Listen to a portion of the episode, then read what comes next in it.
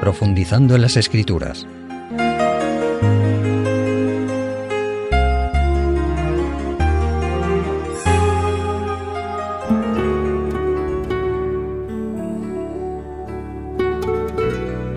Estimados amigos, hoy hablaremos de un tema interesante e importante, la libertad cristiana. Y para hablar de ella, os invito a seguir la lectura que yo voy a hacer en el Evangelio de Juan, en el capítulo 8, a partir del versículo 31. Decía Jesús a los judíos que habían creído en él, si vosotros permanecéis en mi palabra, sois realmente mis discípulos y conoceréis la verdad y la verdad os libertará. Respondieron, descendientes de Abraham somos y jamás hemos sido esclavos. ¿Cómo dices pues seréis libres? Jesús respondió, os aseguro que todo el que comete pecado es esclavo del pecado. Versículos 36 y 37. Así, si el Hijo os liberta, seréis realmente libres. Sé que sois descendientes de Abraham, sin embargo, procuráis matarme, porque mi palabra no cabe en vosotros. En nuestros días se habla mucho de libertad.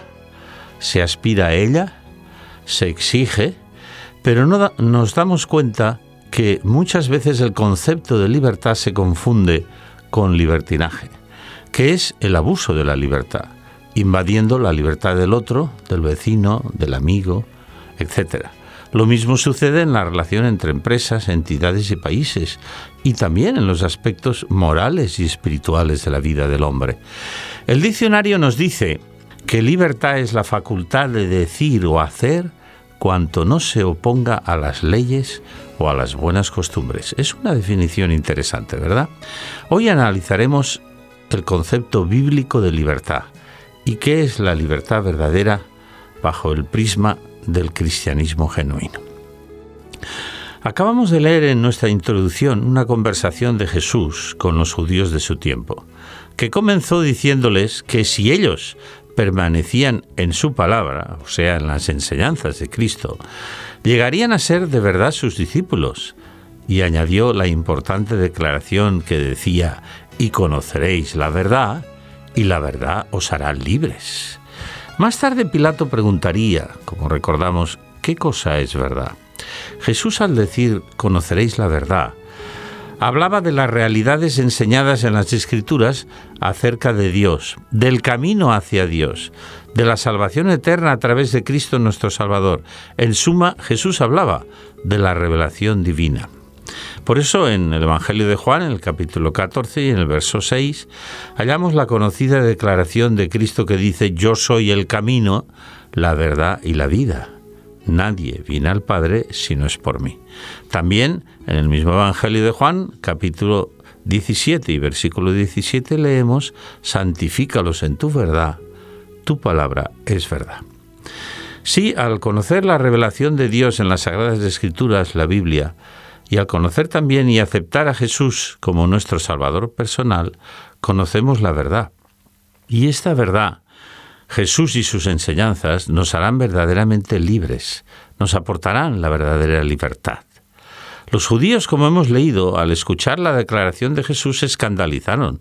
¿Cómo les decía a ellos, los descendientes del patriarca Abraham, que debían de conocer la verdad, cuando ellos estaban convencidos de poseerla? ¿Y cómo se atrevía además a hablarles de libertad, cuando creían que jamás habían sido esclavos de nadie? Claro que ellos ignoraban, en primer lugar, que el antiguo Israel fue esclavo en Egipto durante unos 400 años. En segundo lugar, los verdaderos hijos de Abraham eran los que tenían la fe de Abraham y la relación con Dios que el gran patriarca tuvo. Y de ambas carecían, es evidente, los judíos del tiempo de Jesús. En el versículo 34 hemos visto cómo Jesús les dijo, el que hace pecado es esclavo del pecado. Y ellos estaban tramando matar a Jesús. Y un mandamiento de la ley divina que ellos conocían muy bien decía no matarás. Luego eran esclavos del pecado, ¿no es así? Solo aceptando a Jesús como nuestro Salvador personal y siguiendo sus enseñanzas seremos libres del pecado, que como definen las Sagradas Escrituras es primero la transgresión de la ley moral de Dios y además saber hacer lo bueno y no hacerlo, y es vivir apartado de Dios y de sus principios. El que hace pecado es esclavo del pecado. ¿Cuántos seres humanos hoy son esclavos de la droga, de las bebidas alcohólicas, del tabaco, de la mentira, del sexo fuera del contexto correcto del matrimonio que Dios lo estableció y de tantos hábitos negativos para la salud física, moral y espiritual. Sí, esclavos del pecado y del poder del mal. Son o somos alguna vez los seres humanos. El cristiano puede cometer pecados, puede errar el blanco que es el significado que el apóstol San Pablo da al pecado, cometer errores en su vida, pero los reconoce lo reconoce conducido por el Espíritu Santo al arrepentimiento y pide a Dios ayuda para superarlos, expresando su deseo de cambio y de seguir a Jesús, como hizo, como sabemos, el gran apóstol Pedro. La declaración del versículo 36 que hemos leído es muy importante. Si el Hijo, o sea, Jesús, si Jesús os libertare, seréis verdaderamente libres. Luego la verdadera libertad está estando en Cristo Jesús, tomando sus enseñanzas, aceptándole como Salvador personal y pidiendo a Dios ayuda para aplicar todo esto en nuestra vida. Los judíos eran, como el resto de personas de su tiempo, esclavos del pecado, pero ellos no lo reconocían. La obsesión de los dirigentes judíos de matar a Jesús expresa que eran, como decíamos antes, esclavos del mal esclavos del pecado.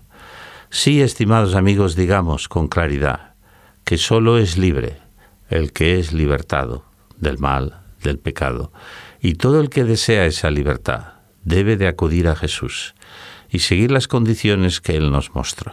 Cristo se goza en su misión de libertador de todos los que lo aceptan como Salvador personal, reconociéndose pecadores, como lo hizo el apóstol Pedro cuando negó a Jesús que acabamos de citar y como lo hicieron tantos otros. Los judíos no estaban dispuestos a reconocer su esclavitud literal en el pasado y espiritual y moral en aquellos tiempos. ¿Cuántos hoy repiten el grave error del pueblo judío y expresan ¿yo esclavo?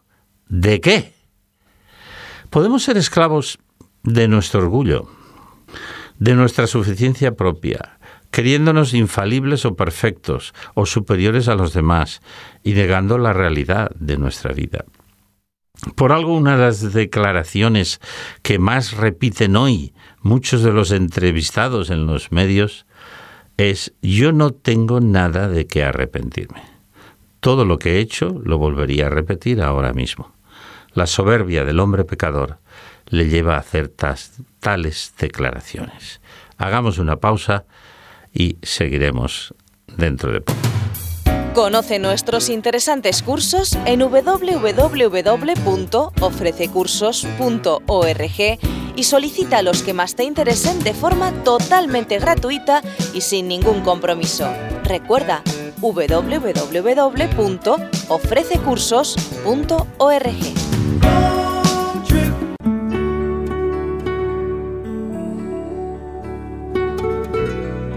Sí, estimados amigos, el pecado, además de ser la transgresión de la ley moral de Dios, es como indicamos antes, saber hacer lo bueno y no hacerlo. Como se nos indica en la epístola de Santiago en el capítulo 4 y el versículo 17. ¿Cuántas veces nos hallamos, verdad, en esta situación? Saber hacer lo bueno y no hacerlo.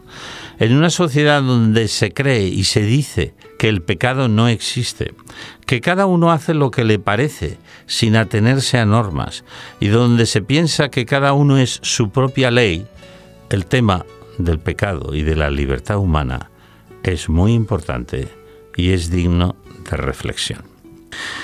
En la epístola a los romanos, el apóstol San Pablo en el capítulo 6 y en el verso 23 nos dice, porque la paga o sea, la consecuencia del pecado es muerte.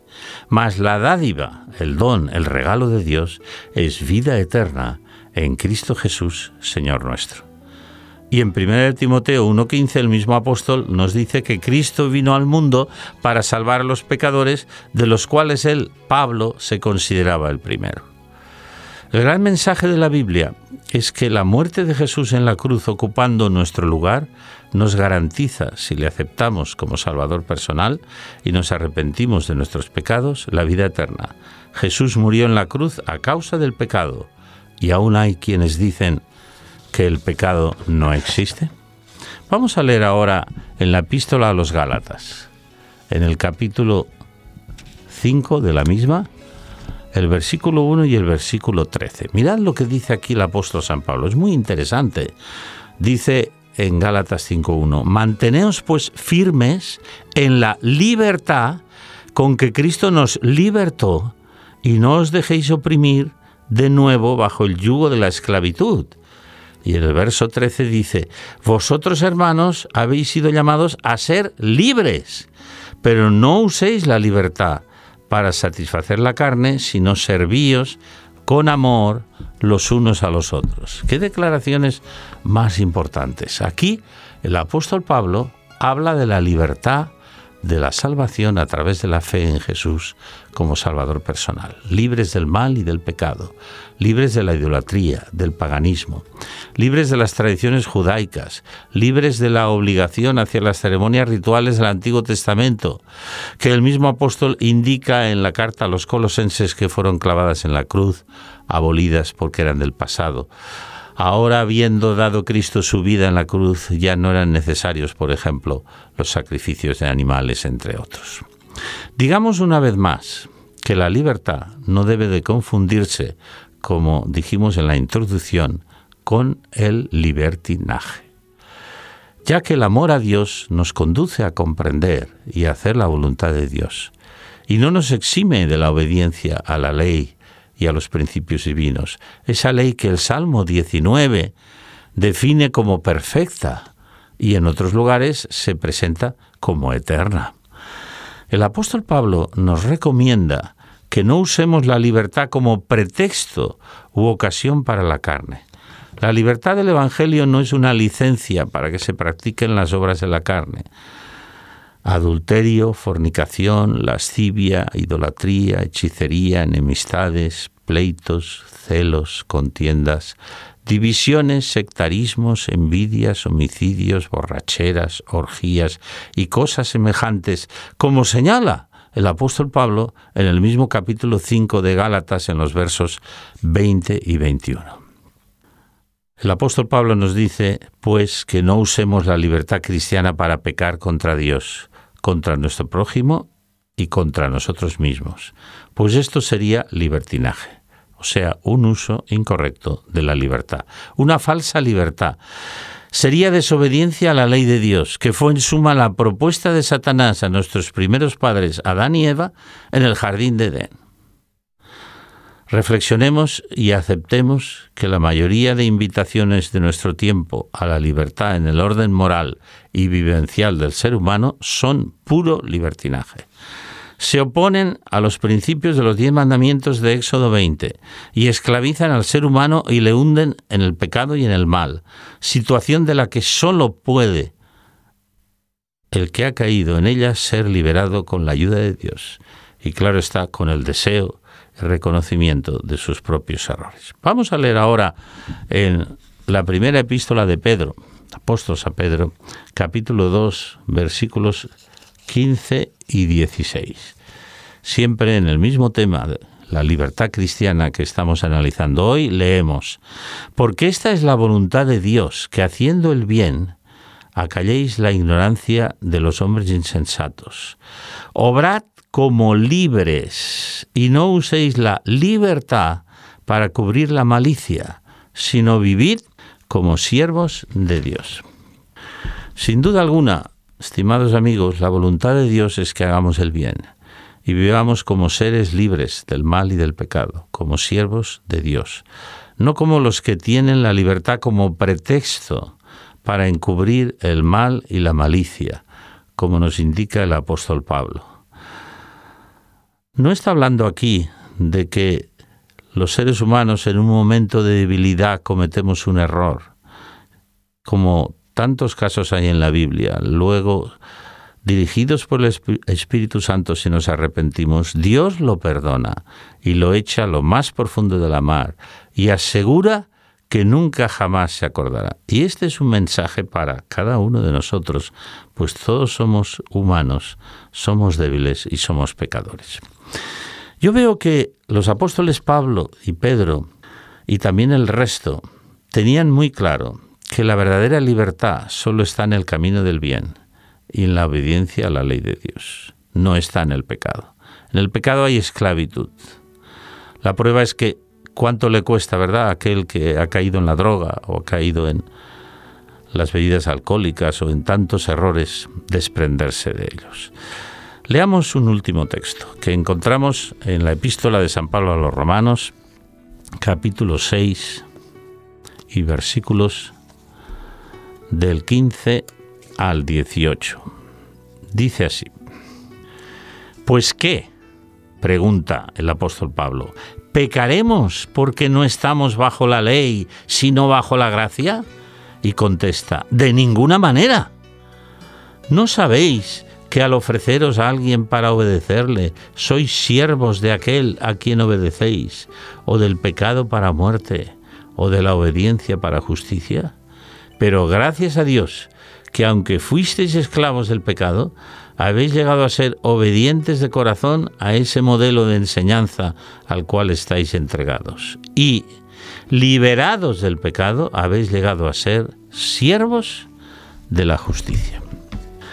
Sí, estimados amigos, como nos indica el apóstol, solo hay dos posibilidades. O somos esclavos del pecado o siervos de Dios. O desobedecemos a Dios y nos esclaviza el mal y el pecado, o aceptamos seguir a Cristo y hacer la voluntad de Dios con la ayuda divina y entonces seremos verdaderamente libres. Por eso hemos de recordar la cita que ya hemos usado varias veces hoy de Juan 8:36. Y la repito una vez más. Si el Hijo os libertare, seréis verdaderamente libres, solo en el Evangelio de Cristo Solo teniendo a Cristo en el corazón y sus enseñanzas, solo pidiendo la ayuda, podemos ser verdaderamente libres siguiendo sus pisadas y su Evangelio.